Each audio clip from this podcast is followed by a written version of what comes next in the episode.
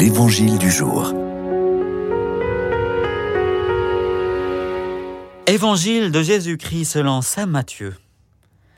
En ce temps-là, Jésus disait à ses disciples, Écoutez ce que veut dire la parabole du semeur.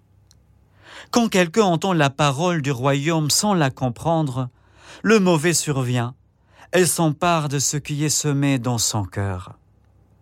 Celui-là, c'est le terrain ensemencé au bord du chemin. Celui qui a reçu la semence sur un sol pierreux, c'est celui qui entend la parole et la reçoit aussitôt avec joie, mais il n'a pas de racine en lui. Il est l'homme de moment. Quand vient la détresse ou la persécution à cause de la parole, il trébuche aussitôt.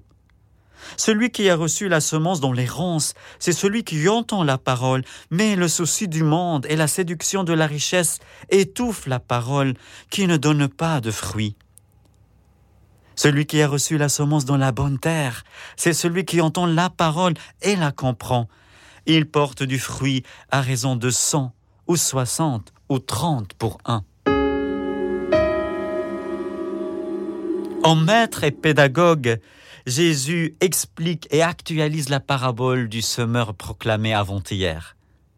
Il nous aide à la ramener à notre situation dans le présent, à y voir peut-être notre misère, nos difficultés, mais aussi son travail et ses fruits en nous.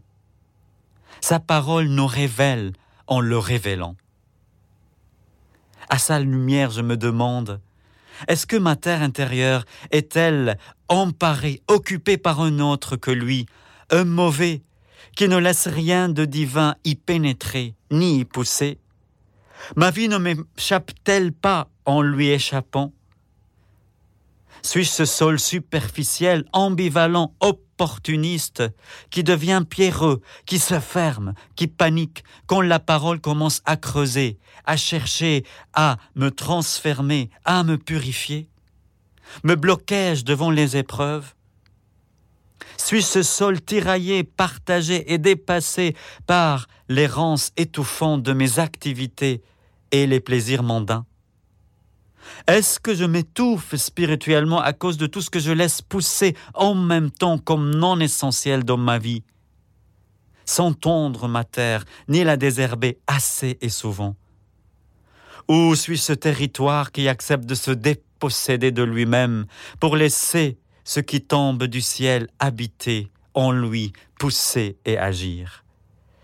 Crois-je vraiment que ma terre ne s'épanouit qu'à travers une parole qui ne vienne pas de moi, une semence divine. Et quand la terre s'ouvre et donne ses grains, saurais-je rendre grâce au semeur et lui renvoyer le tout? Et si ma terre ne donne que trente, saurais-je rendre grâce pour celle qui en a donné cent, sans envier ni comparer?